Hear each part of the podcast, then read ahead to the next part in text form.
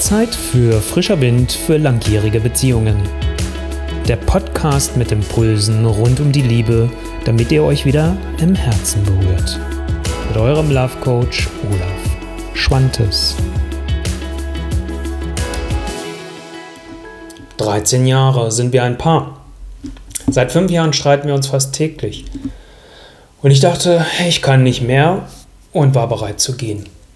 Eine Freundin von mir erzählte mir von diesem Paar, Manuela und Rolf. Und lass mich mal so ein wenig dich mitnehmen. Wie ging es bei den beiden weiter? Was war so auf, auf deren Reise letztendlich los?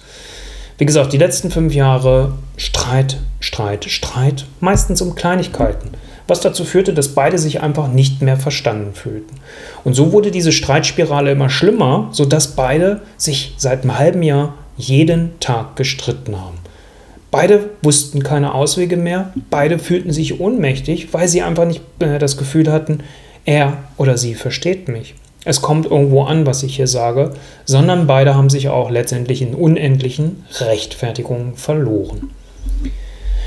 Beiden lag aber auch unheimlich viel an der Beziehung, weil sie sich auch selbst, nicht nur weil ihre Freundinnen und Freunde immer sagen, ey, ihr seid das Traumpaar schlechthin, sondern weil sie selbst auch das Gefühl hatten, ja, das sind wir und da ist auch diese Liebe, die ist doch da gewesen. Da ist doch dieser besondere Zauber zwischen uns beiden. Deswegen machen sich beide auf den Weg und gucken, was können wir tun, weil sie haben letztendlich beide einen Wunsch. Sie wollen eine glückliche und erfüllte Beziehung miteinander leben. Sie wollen das Gefühl haben, angekommen zu sein, wirklich zur Ruhe zu kommen und die Beziehung als etwas zu haben, was auch Kraft spendet. Und sie wollen auch beide wieder Nähe und Intimität miteinander zelebrieren, weil du kannst dir vorstellen, mit den Streitereien ist auch das einfach letztendlich auf der Strecke geblieben. Wie gesagt, Manuela war so an dem Punkt, kurz vor dem Auszug zu sein. Aber durch diese Rückbesinnung sagen beide, komm, wir gehen es jetzt nochmal auf eigene Faust an. Und sie gehen los, kaufen Beziehungsratgeber, schauen, welche Tests können sie im Internet machen, wie steht es um unsere Liebe, ähm, was müssen wir tun, um hier wirklich in die Veränderung zu kommen, schauen nach Artikeln, die sie dabei unterstützen und auch Videos auf YouTube. Dabei lernen beide sich viel besser kennen und bekommen erstmals überhaupt so eine Idee über diese vielen Jahre, wie sie wirklich ticken, was beide so wirklich brauchen und wünschen sie und sich benötigen. Allerdings erkennen Manuela und Rolf auch, dass ihre Liebe an Bedingungen geknüpft ist, wo beide nicht mehr bereit waren, wirklich so nachzugeben. Was zudem letztendlich fehlte, war der rote Faden. Also irgendwo etwas zu wissen, okay, wir, wir machen dieses und dann machen wir das und wie kriegen wir das Ganze auch in unseren Alltag umgesetzt, sodass wir uns wirklich verstehen. Von der Theorie verstehen wir das.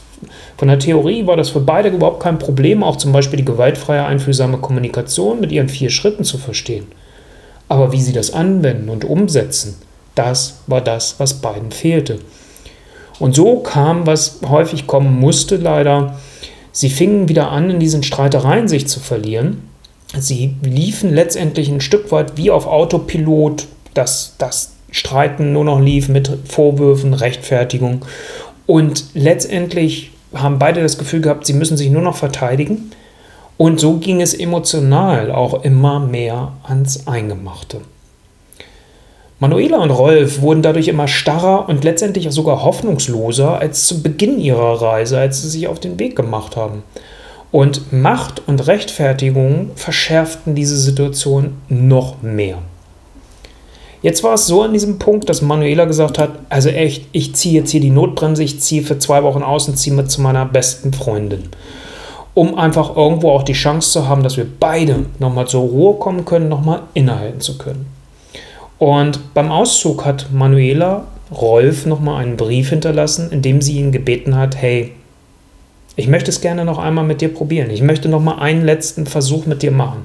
Aber bitte, lass uns dafür externe Begleitung holen und externe Unterstützung holen, weil ich habe nicht die Chance, dass wir es alleine noch schaffen. Die Freundin, bei der Manuela Unterschlupf findet, ist die Freundin, von der ich am Anfang erzählt habe, und die empfiehlt mich. Und so fangen beide an, auf meinem YouTube-Kanal sich Videos zu schauen, kriegen ein Gefühl dafür, wie ticke ich und beide haben unabhängig voneinander ein gutes Gefühl.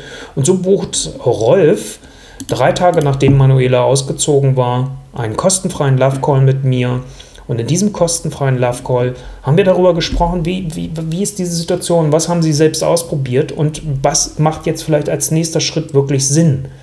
Wie können Sie auch wieder zusammenfinden, gerade in dieser räumlichen Trennung, die beide gerade durchgemacht haben. Und so hatten beide das Gefühl seit langem mal wieder, ey, da ist ein Leitfaden, da ist wie so ein Fahrplan für uns, an dem wir uns orientieren können, der uns Orientierung und Sicherheit gibt. Und letztendlich haben beide wieder Hoffnung geschöpft. Und so fangen wir relativ schnell an, miteinander zu arbeiten. Das war gleich die Woche darauf, sodass nachdem der Call gebucht war, fünf Tage später wir schon anfangen konnten. Und beide waren so hoch engagiert, einfach dadurch, dass sie wussten, hey, das ist unsere letzte Chance. Und wir müssen hier wirklich etwas tun. So waren beide extrem engagiert und probierten Neues um, aus und setzten vor allem um im Alltag. Haben nicht mehr so viel hinterfragt, sondern haben gesagt, okay, keine Ahnung, ob das funktioniert, aber wir setzen um. Was beiden extrem geholfen hat, war auch die Arbeit an der inneren Einstellung. Wie gucke ich eigentlich auf mich? Wie gucke ich auf meine Partnerin, meinen Partner? Wie gucke ich auf unsere Beziehung? Also so dieses Mindset und ein positives Mindset wieder zu etablieren, auch das Gute der Beziehung wieder zu sehen und zu wertschätzen. Was noch extrem hilfreich war und wichtig war, war, dass beide endlich die Chance hatten für ihre Emotionen. Also wenn sie wütend aufgebraust waren, aufgeregt waren oder auch ohnmächtig waren, letztendlich etwas zu finden, um dieses auf der emotionalen Ebene wirklich auch integrieren zu können, verarbeiten zu können, Ventile dafür finden zu können, damit es sie halt nicht mehr erstickt. Und so konnten wir dann am Ende auch Kommunikationstools überhaupt erst dazu packen und wirklich sagen, okay, jetzt holen wir uns mal das Beste der Kommunikation wirklich dazu. Und da hatte das Ganze auch überhaupt erst eine Chance, einen Platz zu kriegen.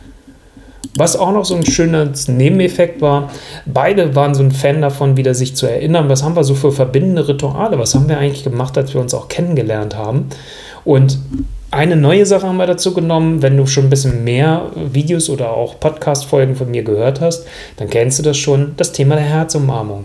Also wirklich mal eine Umarmung zu machen, wo man sich lange hält, mindestens eine Minute, aber weder spricht noch sich streichelt, also sich nicht ablenkt. Das war ein neues verbindendes Ritual, was beide etabliert haben. Wie sieht das Ganze heute aus, nachdem wir zusammengearbeitet haben? Manuela ist fünf Tage nach Beginn unserer Zusammenarbeit wieder eingezogen, weil sie das Gefühl gekriegt hat, hey, wir nehmen das beide sehr ernst. Auch Rolf nimmt mich ernst. Rolf hatte auch das Gefühl, Manuela nimmt mich ernst mit meinen Wünschen und meinen Bedürfnissen.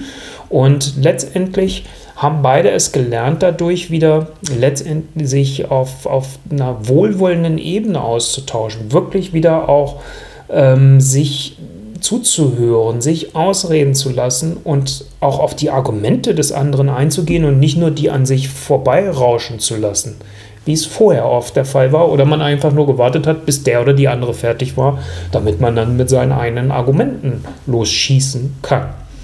Und klar, gibt es auch heute immer noch Punkte, wo beide nicht einer Meinung sind. Ich meine, das wäre ein bisschen seltsam.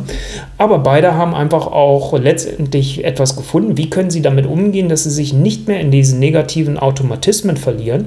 Wie können sie rausgehen, wenn sie sich doch mal verlieren, also eine Situation auch unterbrechen?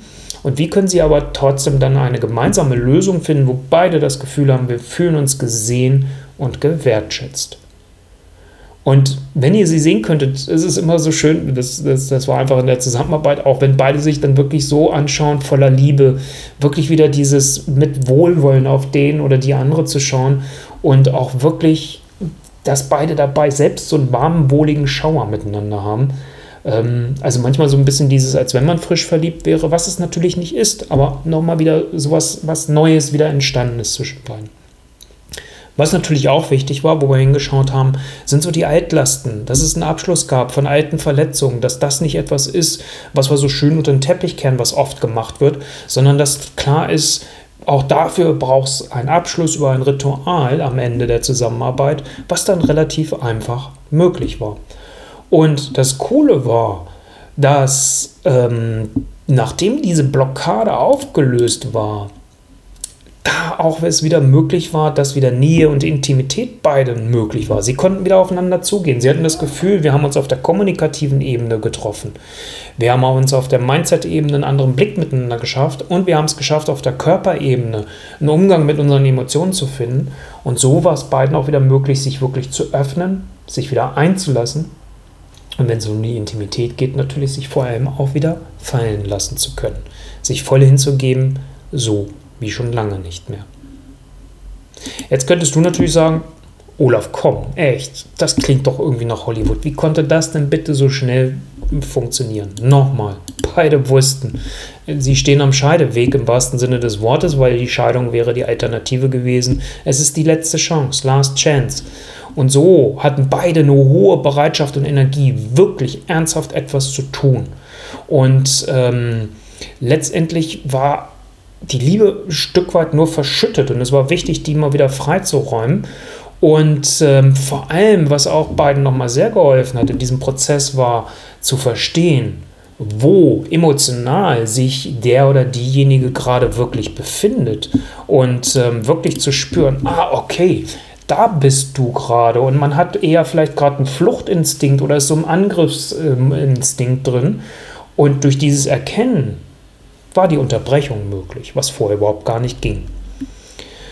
Und wenn du jetzt weiter wissen möchtest, wie genau das funktioniert, was es wirklich benötigt, damit ihr, wenn es Streit und Missverständnisse gibt, dieses beendet und das mit kleinen Dingen, nämlich drei Dinge, das Ganze schnell aufzulösen. Dann habe ich euch einen weiteren Beitrag mitgemacht.